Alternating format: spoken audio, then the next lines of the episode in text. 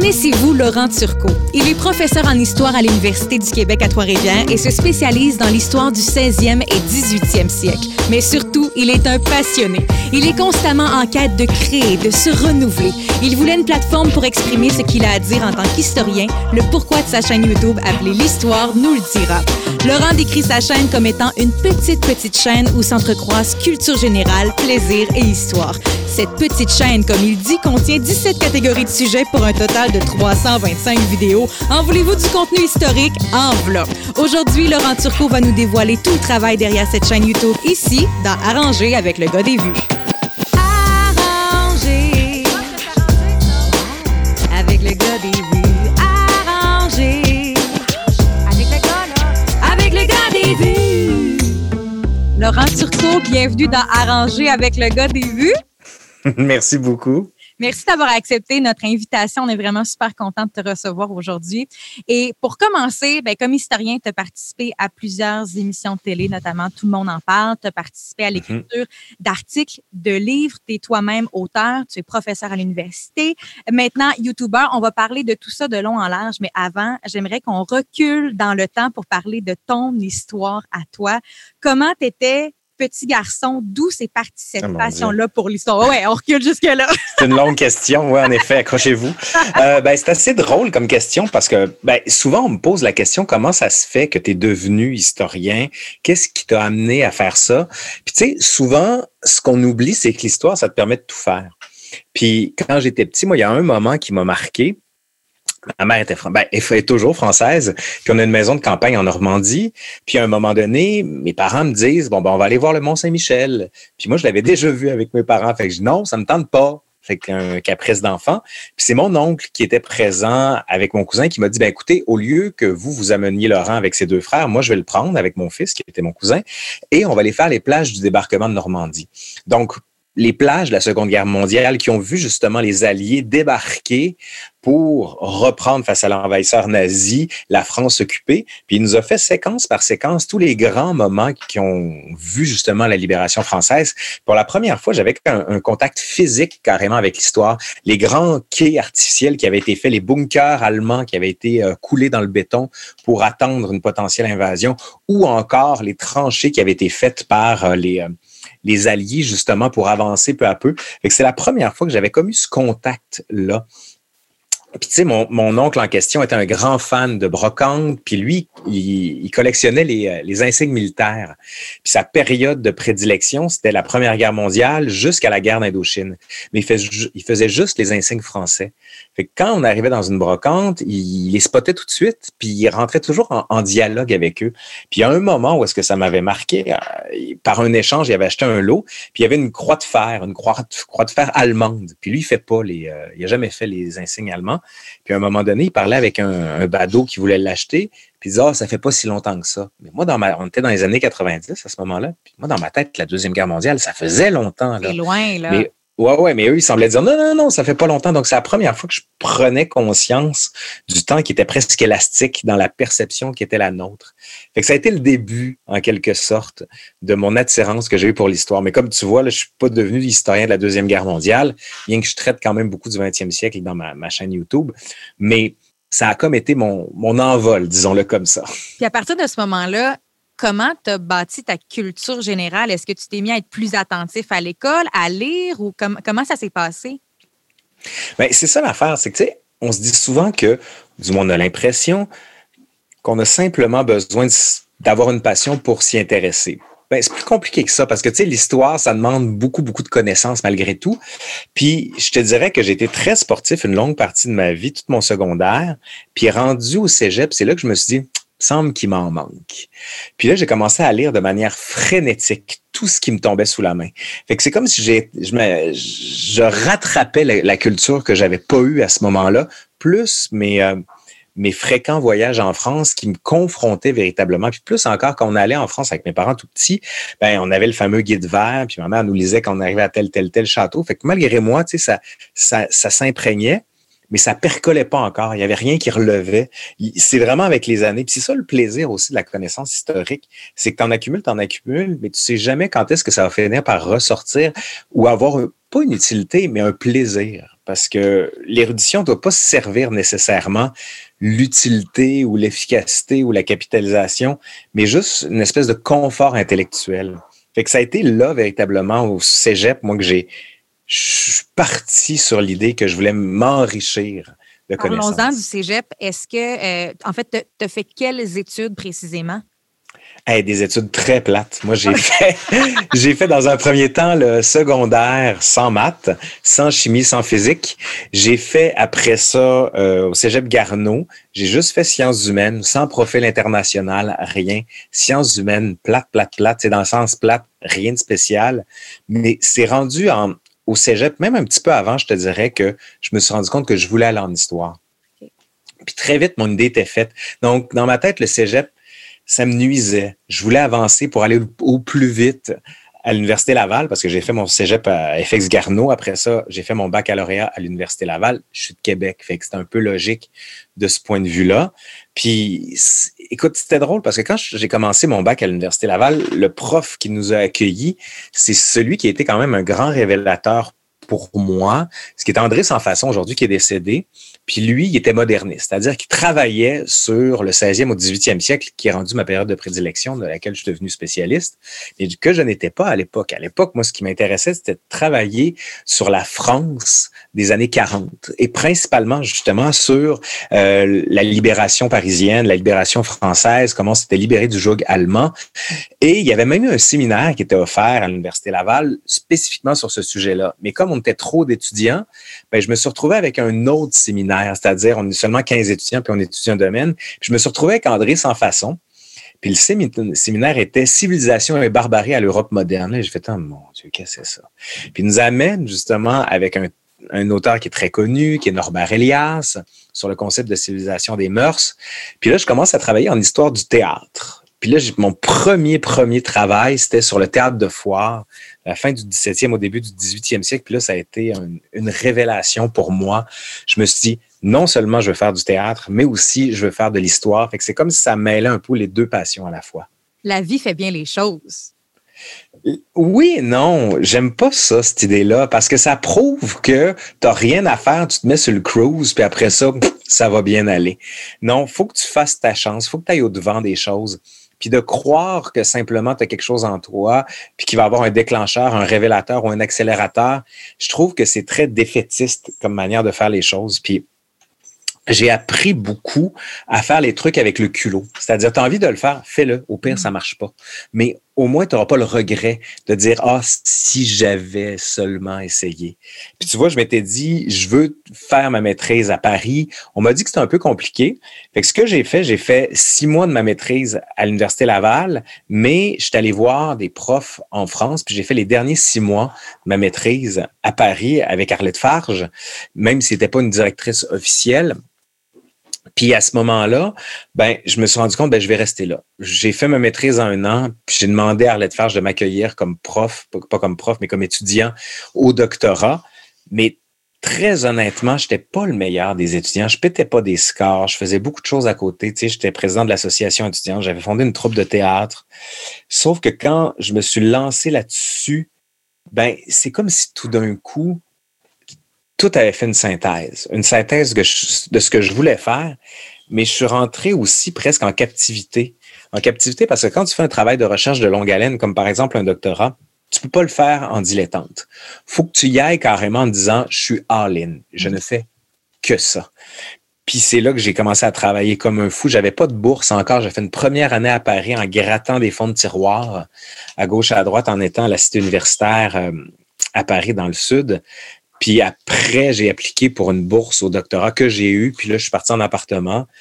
Mais tu sais, euh, la bourse était quand même assez courte, fait qu'il fallait que je rentre dans les temps. Fait que je me suis comme dépêché à faire ma thèse, en, ce qui a donné une thèse en deux ans et demi. Puis j'ai fait une thèse purement française, pas du tout en co-tutelle. Puis je me souviendrai toujours des mots qu'on m'a dit quand la soutenance a commencé. Il y a un des membres du jury qui m'a dit Vous avez soutenu trop vite et vous êtes trop jeune. J'ai comme fait en quoi c'est lié à mon travail, le fait que je sois trop jeune ou je l'ai fait trop vite? Peut-on évaluer le travail pour ce qu'il est, non pas pour les cadres que vous êtes fixés? Puis je me suis rendu compte que le monde universitaire fonctionne beaucoup comme ça, par tradition et par conservation. C'est conservatisme dans le sens euh, regarder des valeurs qui permettent de confirmer la collégialité de ce qu'est un historien puis de ce qu'est un universitaire. Puis je me suis rendu compte que on peut trouver sa liberté à travers les contraintes. On peut se révéler à travers ça, certes, mais je pense qu'il y a autre chose. Je pense que notre, notre domaine peut nous amener plus loin. Puis c'est là que tranquillement, il y avait comme une, comme une soif, une envie, une non-réalisation. Puis tu sais, c'est quand j'étais au bac à l'Université Laval, j'avais fondé ma troupe de théâtre qui s'appelait la troupe des menus plaisirs. On avait fait le mariage de Figaro. Après ça, on avait fait euh, le bourgeois gentilhomme. Puis c'était le fun, mais il me manquait encore quelque chose. Je ne saurais pas quoi dire. Je voyais le souci de performance, je voyais le souci de mise en scène, je voyais le souci de, raconter, d'exister, mais je voyais pas comment me, réaliser. Puis je trouve que je trouvais que le doctorat, puis plus encore que le, le domaine universitaire, ça comblait un versant de ma vie, mais pas tous ceux que j'aurais aimé. Après le doctorat, est-ce que tu as commencé à enseigner tout de suite? Ben, j'ai commencé à enseigner, j'ai été très chanceux. Il y a une charge de cours qui s'est ouverte à Trois-Rivières en 2006. Ça, ça fait 14 ans de ça. Hmm. Il y en a beaucoup qui disent que j'ai l'air très, très jeune. C'est parce que j'ai soutenu très jeune. J'ai soutenu mon, mon doctorat à 26 ans. J'ai commencé à enseigner à 27 ans à l'UQTR. Puis euh, j'ai eu beaucoup de chance parce que cette charge de cours-là, j'étais vraiment inexpérimenté. Mais tu sais, ça s'apprend beaucoup sur le tas. Il y en a beaucoup qui pensent qu'il faut apprendre à apprendre, puis il faut apprendre à savoir comment on va enseigner. Oui, en partie, mais il y a une grande section d'enseignement où est-ce que tu apprends sur le tas. Puis il faut que tu trompes à l'expérience. Puis des fois, le feu de l'enseignement te fait te rendre compte de ce qui marche puis ce qui marche pas. Puis encore aujourd'hui, il y a bien des affaires que j'essaye. Puis il y a des affaires, ça marche pas. Puis j'essaie de me remettre en danger systématiquement à travers ça. Après quoi, ben écoute, j'ai enseigné pendant à peu près deux ans et demi. J'ai été à l'UQTR, j'ai été à l'Université Laval, j'ai fait les grands, grands cours d'introduction, des horaires pas possibles. Tu sais, j'enseignais le lundi de 7 h à 11 h un cours à 80 étudiants, et le lendemain de midi à 3 h un cours à 350 étudiants. C'est très, très lourd. Puis tu sais, le chargé de cours, tu gagnes quasiment rien. Tu, sais, gagnes entre, à l'époque, c'était entre 5 et 7 000 dollars par charge de cours. Ce qui fait que pour un horaire plein qui allait de septembre à, on va dire, novembre, euh, plus plutôt décembre, ben, tu gagnes entre 10 000 puis 13 000 piastres. Puis en plus, tu as le déplacement à faire, tu as la correction d'examen. J'ai énormément de respect pour les chargés de cours. On devrait en avoir plus parce qu'ils sont vraiment le, le cœur de ce qui fait que l'enseignement se poursuit à l'université quand un, prof est pris dans sa recherche. il faut que le prof soit pris dans sa recherche. C'est assez normal parce que c'est comme ça que tu fais avancer la connaissance. Parlons des personnes marquantes pour toi, parce que je sais qu'au début de ta carrière d'enseignant, tu as calqué, singé beaucoup de ces personnes-là pour essayer de trouver ton style là-dedans, mais tu devenais une copie des personnes qui t'ont marqué. Et là, avec les années, je pense que de trouver davantage ton style, c'est quoi? Ben, on le fait tous un peu, ça, tu sais. Malgré nous, c'est qu'on reproduit ce que ce qu'on nous a enseigné, oui, ce qu'on aime, ou encore les gens qui nous ont marqués. Puis tu sais, c'est que tu essaies de, de, prendre des formules, tu essaies de prendre des, des tournures, puis peu à peu, tout ça, tu sais, c'est comme une pierre qui, que tu lances dans l'océan. Son côté très râpeux va finir par s'arrondir avec le temps, mais pour qu'elle ait une rotondité parfaite, c'est des années, des années, voire des milliards d'années dans, dans l'océan. Un prof, tu pas des milliards d'années. C'est pour ça que des fois, il faut que tu testes des choses c'est beaucoup plus sécurisant de, reprendre les anciens modèles qui sont ceux qui t'ont marqué, puis peu à peu, tu t'en détaches. Tu testes des affaires. Tu sais, par exemple, moi, j'arrivais puis je suivais mes notes de cours à la lettre presque. Je les lisais pas parce que je me laissais toujours une capacité d'improvisation. Mais la capacité d'improvisation, comme son nom l'indique, c'est que tu vois où va la salle, puis comment, en faisant de la lecture à froid, qu'est-ce qui les intéresse, qu'est-ce qui les intéresse moins, là où ils voudraient en savoir plus. Puis de plus en temps, plus en plus, tu apprends à laisser ton texte pour aller dans leur direction ou encore faire un peu de philosophie, c'est-à-dire comment se construit la science. Parce que au-delà de tout ça, ce dont je me rends compte beaucoup, c'est que tu peux enseigner de la matière brute pendant des années, des années, des années, chose qui pourrait à laquelle ils pourraient accéder eux-mêmes à travers tous les livres. Mais la manière de réfléchir sur le passé, puis de réfléchir en général sur la construction de la connaissance, qu'on appelle l'épistémologie, ben ça se fait à tâtons, par questionnement, par des allers-retours. Puis ça, sur la manière dont on écrit l'histoire, on écrit la science aussi. Ça, tu vois, de plus en plus, c'est comme ça que j'ai défini mon style. Puis tu définis aussi ton style par rapport à ce que toi t'aimes comme enseignant dans la culture populaire. Puis ça, c'est un truc auquel je crois énormément. D'intégrer de la culture populaire dans les cours ordinaires permet justement de tisser des liens au monde qui sont référentiels pour les étudiants. Parce que quelqu'un qui se coupe de son monde, ben, il perd une partie de compréhension de son monde. Donc, il faut toujours être autant au-dessus de la vague qu'en creux de la vague pour saisir les, euh, les, deux méthodes, je te dirais, de compréhension du monde. Est-ce que tu utilises ta chaîne YouTube pour enseigner avec les étudiants? ben oui, là en ce moment, je l'utilise. Euh, tu vois, puis je fais des capsules directement pour les étudiants, ce qui fait que maintenant, je fais autant du, euh, du magistral qu'il y a des capsules qui sont préfaites sur certains domaines. Puis plus en plus, avec la pandémie, je me rends compte qu'il y a des sections de mon cours que je vais carrément transformer en, en capsule, ce qui va me permettre d'aller plus loin. Puis autant, pendant longtemps, on a fait lire à des étudiants, mais tu te rends compte que la connaissance, le, moyen d'accession à la connaissance, c'est pas seulement par la lecture, mais par les films, les jeux vidéo, l'audio, justement, le podcast, les balados et les vidéos. Fait que finalement, c'est tu vas convoquer tout un ensemble d'éléments pédagogiques, comme on dit aujourd'hui, qui permettent justement de, de créer la flamme parce que, ou l'étincelle, parce que c'est ça que tu veux chez l'étudiant, c'est créer un intérêt, un appétit ou un horizon d'attente. Puis toutes les méthodes sont bonnes pour y arriver. C'est pour ça que YouTube aujourd'hui me sert énormément à ça, puis me permet de voir ce que les gens aiment dans les vidéos ou au contraire n'aiment pas. Mais d'un autre côté, il y a certaines vidéos qui ont lieu d'être malgré leur peu de popularité. Puis ça, j'y crois, ouais. Parlons-en de ta chaîne YouTube qui s'intitule L'Histoire nous le dira. Il y a une page Facebook également. Et euh, tout ça a parti après des déceptions personnelles et professionnelles. Tu cherchais un endroit ou une plateforme où tu pourrais exprimer ce que tu as à dire en tant qu'historien. Moi, je veux savoir, qu'est-ce que tu as à dire? Ben, ce que j'avais à dire, c'est on n'arrête pas de dire que la télévision, la radio et tous les médias en général laissent peu de place à la grande culture. On assiste à un, un appauvrissement quand même des secteurs culturels autant dans les téléjournaux qu'ailleurs. Puis tu te dis comment on fait pour avoir une voix, comment on fait pour intéresser les gens? Puis on est dans une époque formidable en même temps parce qu'aujourd'hui, c'est que tu peux t'acheter une caméra, un micro, puis t'es parti.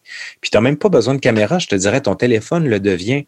Puis longtemps, j'ai été rétif. Je, me disais que c'est peut-être trop difficile. Puis la technique fait très peur parce qu'on on, sent tout le temps qu'on est on n'est pas assez apte. On en, c'est trop limité ce qu'on peut faire. Et pourtant, c'est pas complexe, puis c'est pas plus complexe que n'importe quelle forme d'apprentissage que tu peux faire sur un domaine quel qu'il soit en histoire, simplement, c'est que ça demande justement une application. Puis une application, tu sais, l'enseignement, c'est une forme d'application. Donc, la technique de prendre un PowerPoint ou la technique de développer un, montage vidéo, c'est pas si éloigné que ça. Puis les profs, depuis une vingtaine d'années, écoute, ils se lancent dans les PowerPoint comme une poule pas de tête mm-hmm. en se disant, voilà la vérité, voilà comment on va accrocher les étudiants, mais ça reste très statique. Puis moi, ça, je trouvais ça dommage de certains de mes cours auxquels j'assistais à la fin de mon, mon, bac ou ailleurs, où les lumières étaient carrément descendues au plus bas.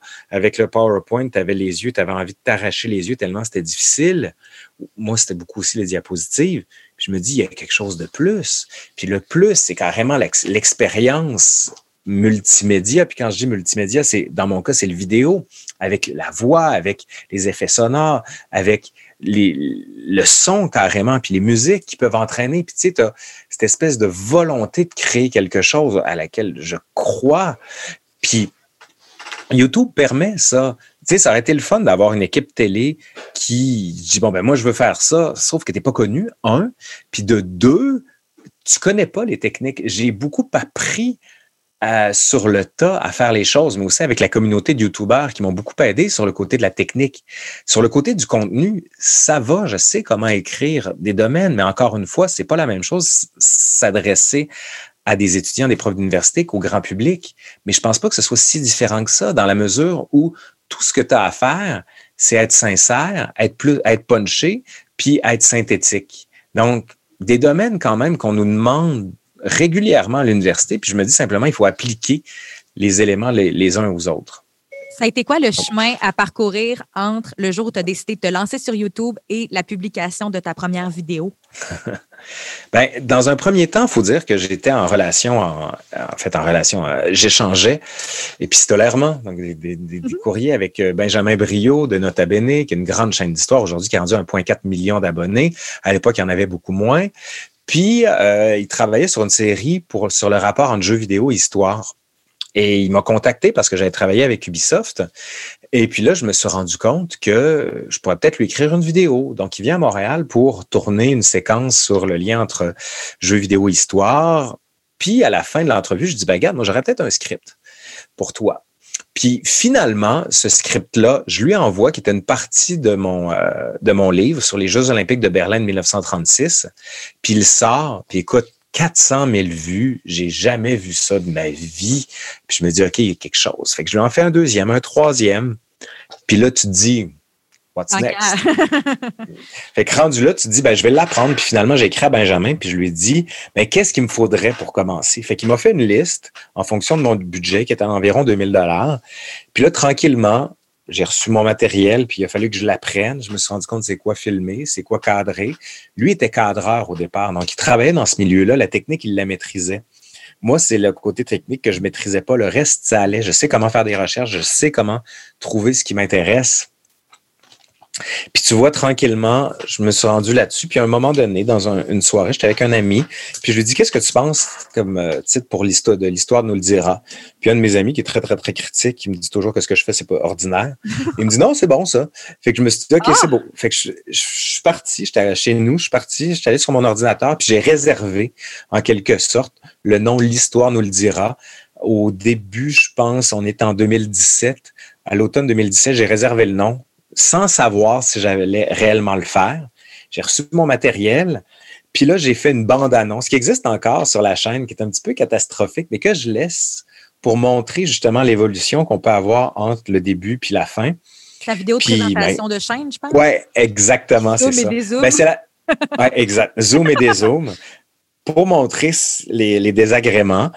Puis j'ai eu quand même beaucoup de chance en même temps parce que tu sais, ma première vidéo, je l'ai vraiment travaillée, je l'ai écrite longtemps, longtemps. J'ai demandé à du monde de la réviser.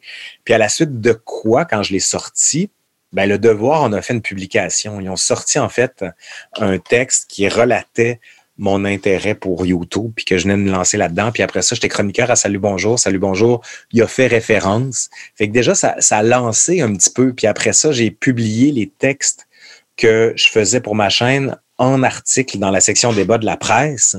Donc, tout ça, tu vois, c'est que ça s'auto-alimentait puis ça, ça grimpait peu à peu.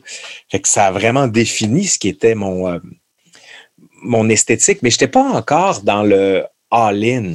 Tu sais, je faisais des, des, vidéos un peu en dilettante de temps en temps. J'en faisais beaucoup, mais je les enchaînais un petit peu rapidement des fois. Puis à un moment donné, il y a une espèce de, de déclic quand j'ai commencé à faire des vidéos en collaboration avec Benjamin, où là, le nombre d'abonnés explosait. Puis, peu à peu, j'ai défini encore mon style. De la même manière que j'ai défini mon enseignement au contact, de la même manière tu définis ton, ton style YouTube au contact des vidéos. Puis plus encore avec les abonnés qui te disent Ah, celle-là, on l'a aimé. Ah, c'était pas clair pour tel truc. Puis tu le vois de toute façon. Tu vois que certaines vidéos marchent, d'autres marchent pas. Puis c'est correct, c'est impossible. Puis si on savait ce qui, ce qui marche, on, on en conséquence, mais en même temps, tant mieux. Parce qu'il ne faut pas faire des vidéos. Puis ça, je l'ai appris. Il ne faut pas que tu fasses des vidéos en se disant Ouais, ça va marcher, ça va être viral. Non. Moi, ce que je me suis dit, ça va être mon public, ça va être ceux qui sont intéressés par l'histoire, qui veulent aller à un niveau élevé, style universitaire. Puis je vais ceux-là. Puis je pense qu'il y a beaucoup plus de monde qui le croient, qui sont aptes à ce niveau-là. Fait que je suis allé là-dessus. Puis même, des fois, les, les YouTubeurs français me disaient sais, tu pourrais mettre des jokes dans tes vidéos. Fait qu'à un moment donné, je me suis dit, OK, je vais essayer des jokes. ça sonnait faux. Ça marchait pas. Puis je me suis dit, non, je vais revenir à mes fondamentaux, balancer de la, de la connaissance avec un style de montage très efficace, des coupures simples, pas trop compliquer les choses, pas un style suranné, tu sais, sans se rapprocher de, de secrets d'histoire ou de ce genre d'affaires-là, mais juste le dire très simplement. Je trouve ça drôle que tu parles de ton humour parce que quand j'ai fait ma recherche pour le podcast, j'ai écouté quelques-unes de tes vidéos et au début, j'avais remarqué que tu avais ce côté-là humoristique, puis j'adorais ça, puis je l'ai marqué. Puis là, après, tu as expliqué à quel point tu trouvais que c'était pas naturel, puis que tu as juste abandonné ça. Mais bref, je te trouvais bien drôle. ben, T'es bien fait. Mais non, mais tu vois, c'est que ça ça cadrait pas, puis ça me rendait pas heureux de cette manière-là. Puis tu sais, c'est que le choc que tu as à avoir avec ce truc-là, c'est tu peux pas trahir. Si tu te trahis, ça fait des vidéos qui sont ordinaires, puis qui sont fausses. Puis, tu sais, les, le poum poum pas besoin, ça, tu sais.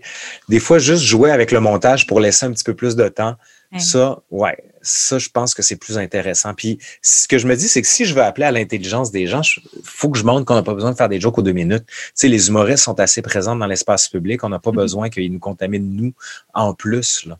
J'aimerais qu'on parle de la première vidéo que tu as publiée à part euh, ta présentation de la chaîne. C'est l'histoire du caca. Euh, j'aimerais savoir pourquoi avoir choisi le caca comme premier sujet sur ta chaîne. Ben, ben, écoute, sans trop nommer de choses, c'est que j'avais proposé à un grand diffuseur public, justement, une émission de faire sur l'histoire du caca, puis il m'avait dit, ah non, non, non, non, non. Voyons, ça peut pas passer sur les ondes ici, les gens aimeront pas ça. J'ai fait, vraiment? Les gens aimeront pas ça. Puis je me dis, ben, je vais le montrer en même temps que les gens non seulement sont intéressés par ça, mais plus encore que ce sujet-là peut révéler beaucoup plus que de la simple scatologie ou des jokes de pète. Ben oui. je pense que j'y suis arrivé. Mais tu sais, c'est parti aussi d'une joke qu'on me faisait dans mes cours. Je disais à mes étudiants, tout sujet sujet d'histoire.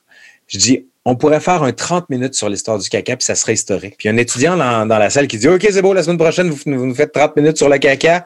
Je fais je vais vous le faire. fait que, tu vois, c'est une, section de cours carrément que j'ai adapté pour la chaîne YouTube. Simplement, j'ai rajouté beaucoup plus de choses.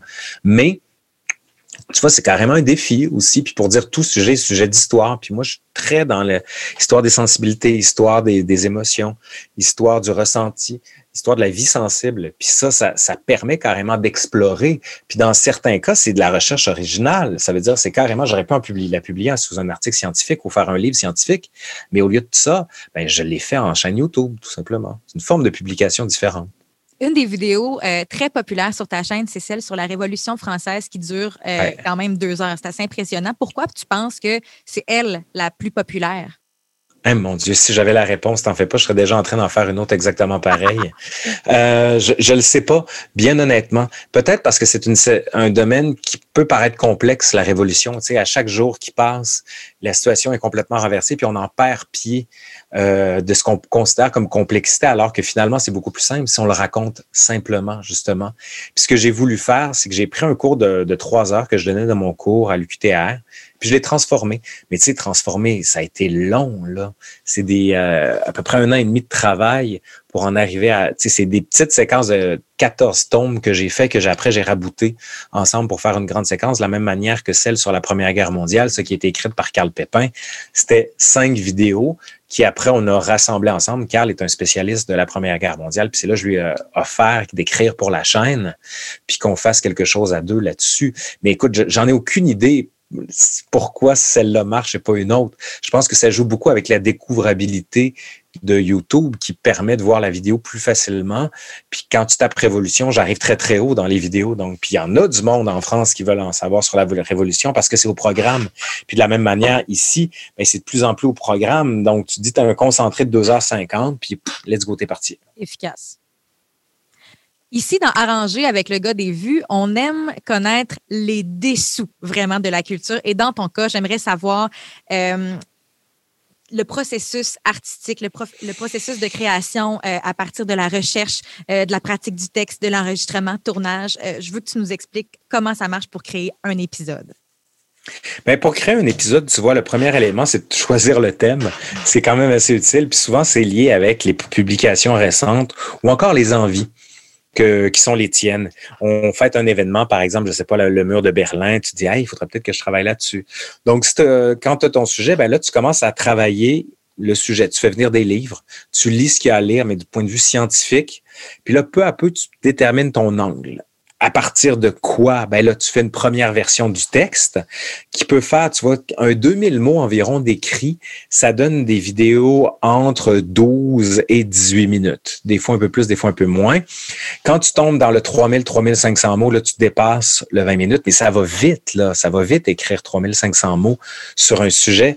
Puis, euh, faut que ce soit précis. Une fois que c'est fait, ben là, tu sors ton matériel, matériel vidéo, matériel audio, parce que j'enregistre dans un enregistreur à côté de ma vidéo, question que le son soit encore meilleur, avec un prompteur. Livrer le texte, c'est pas compliqué. Tu tu le pratiques une fois, deux fois. Quand tu es prêt, je claque, tu l'enregistres, tu trompes, tu recommences par section. Après, tu l'importes dans ton ordinateur.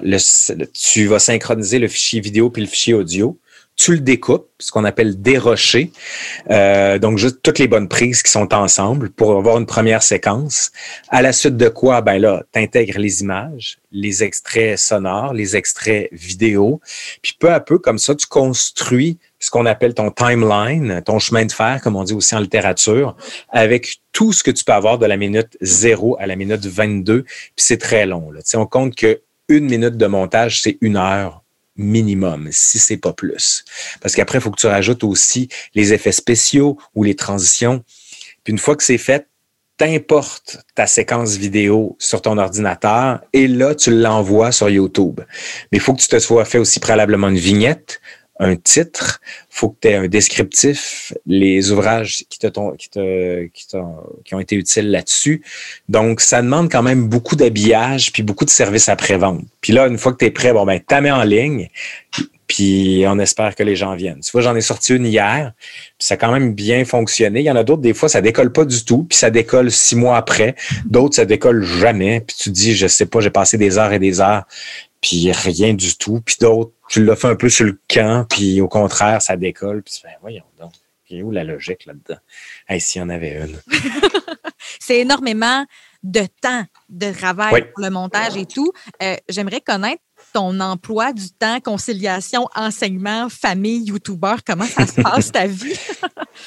ben, tu sais, c'est que j'ai fait beaucoup de, de chroniques à la télé puis à la radio sur différents sujets.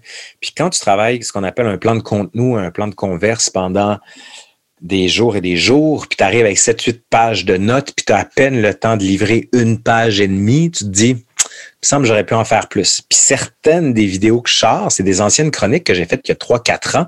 J'ai simplement réécrit, mais tout mon matériel était présent là-dessus. Mais souvent, c'est que je fonctionne par séquence. Tu fais une séquence d'écriture, c'est-à-dire tu fais un thème, tu recherches, tu recherches, tu recherches, tu l'écris, tu fais un autre thème, même truc, tu recherches, tu l'écris. Là, tu vois, en ce moment, je suis en écriture. Ça fait trois scripts que je viens d'écrire. Puis je continue. Parce que là, mes vidéos sont prêtes jusqu'à Noël environ. Tout est séquencé. Puis une fois que tu as quelques textes, tu mets ton matériel, parce que tout mettre mon matériel avec la, caméra, les panneaux de son, les lumières, le son, etc., là, ça me prend une heure environ. Fait que quand tu appuies sur play pour dire let's go, on enregistre, t'en fais pas juste une. Parce que tourner une vidéo, ça peut prendre 30-40 minutes. Mais tu sais, si t'es là pour la journée, t'en fais 3-4, t'en enregistres. Tu mets ça sur ton ordinateur. Puis après ça, un autre tantôt, tu fais juste du dérochage pendant un bout de temps. Puis après ça, tu séquences, puis tu fais du montage. Fait que tu sais, c'est comme très compartimenté, contrairement à ce qu'on pense, mais ça demande un plan. C'est un plan d'organisation qu'on développe quand on est universitaire. Tu sais, tu fonctionnes avec des fichiers en arborescence dans ton ordinateur. Par exemple, le, fichier mur de Berlin, tu vas avoir un côté image, l'autre côté texte, l'autre côté document, l'autre côté séquence vidéo. Puis à partir de ces arborescences-là, ben, des thématiques encore plus fines, ce qui te permet d'aller chercher exactement la bonne image pour l'intégrer directement dans ton euh, dans ta vidéo. Fait c'est comme si tu écrivais une thèse en intégrant des archives, en citant l'archive. Fait que tout ce que je développe depuis des années comme professeur d'université, puis comme historien, puis comme docteur en histoire, ben, je fais juste l'appliquer.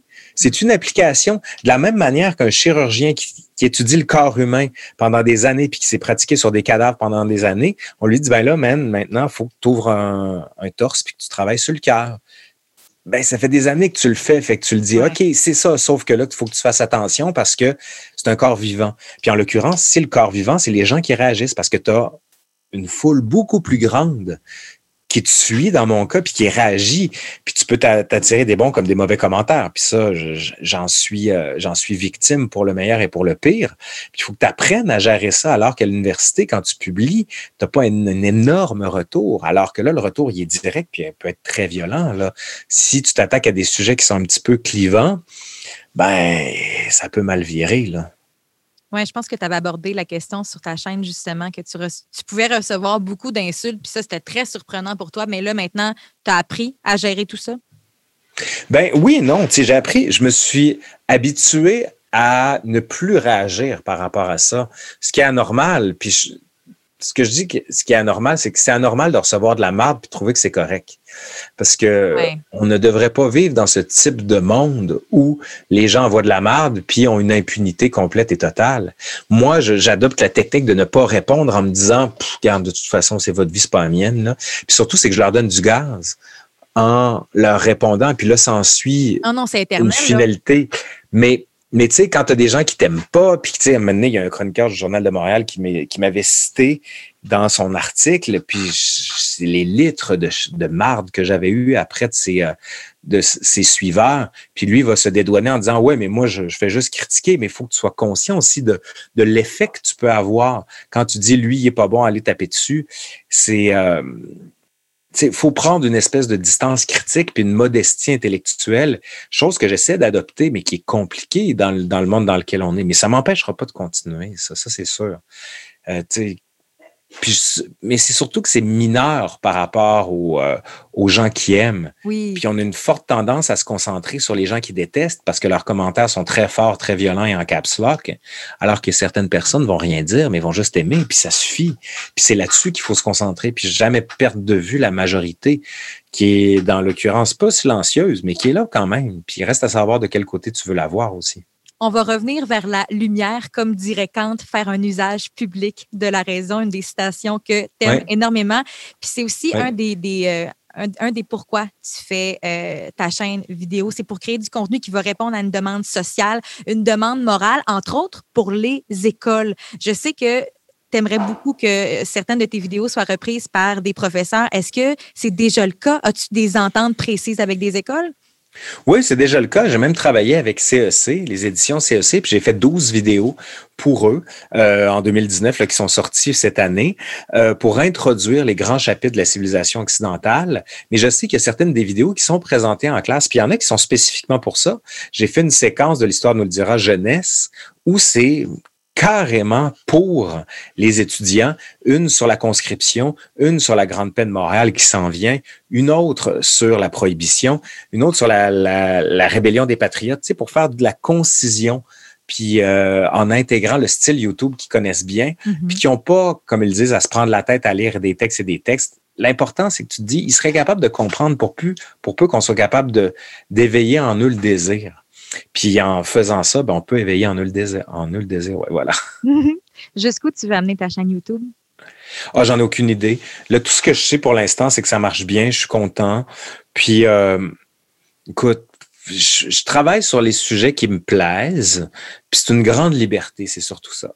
C'est très rare d'avoir une liberté intellectuelle comme la nôtre à l'université, puis j'essaie d'en faire un usage le plus large et le plus général possible sur YouTube. Donc, c'est une extension de mon, domaine d'études carrément. Hmm. Après les livres, la télévision, euh, consultant pour un jeu vidéo, la chaîne YouTube, maintenant, qu'est-ce que tu aimerais vivre comme expérience du 21e siècle? si l'histoire était écrite d'avance, je saurais quoi te répondre. Mais s'il y a une chose qu'on apprend justement en histoire, c'est que ne jamais, jamais présager de rien. Mais euh, j'ai une grande gratitude par rapport à ce que j'ai fait pour l'instant ça, ça m'enrichit énormément. Puis, mais je ne saurais pas quoi te répondre, par exemple, pour la suite. Non, non, vraiment. Ben, on te souhaite le meilleur. Comme dit ah oui. je me permets le petit effet sonore. Euh, ton décor, euh, derrière tes vidéos, c'est ton énorme bibliothèque. La question qui tue. As-tu lu tous les livres qui se trouvent dans cette bibliothèque? La grande majorité, oui, parce que derrière moi, c'est des livres de référence que j'utilise régulièrement pour mon domaine d'études, qui est l'Europe moderne. Puis souvent, j'ai besoin de m'y référer. Quand je reconstruis des cours ou encore quand c'est mon domaine d'études puis je veux m'y référer. Il y en a certains que j'ai pas encore lus puis que ça fait partie des, des, recherches qui s'en viennent. Mais tu sais, j'accumule puis à un moment donné, tu rentres là-dedans. Mais la bibliothèque que vous voyez pour la plupart, ça, c'est ma bibliothèque scientifique. L'autre bibliothèque dans mon salon, ça, c'est les romans. Fait qu'il y en a beaucoup que j'ai lus, mais il y en a beaucoup qui restent à lire aussi. c'est une bonne chose. Faut jamais avoir tout lu les livres qu'on a. Sinon, c'est la fin de l'humanité. Laurent, encore une fois, tu as rempli ton devoir de faire usage public de la raison en nous apprenant ton, métier, en nous partageant ta passion. Et pour ceux qui nous écoutent, on peut euh, parfaire notre culture générale en visitant la chaîne YouTube L'Histoire nous le dira, ta page Facebook Laurent Turcot. Un grand merci d'avoir été dans Arranger avec le gars des vues, Laurent. Merci beaucoup.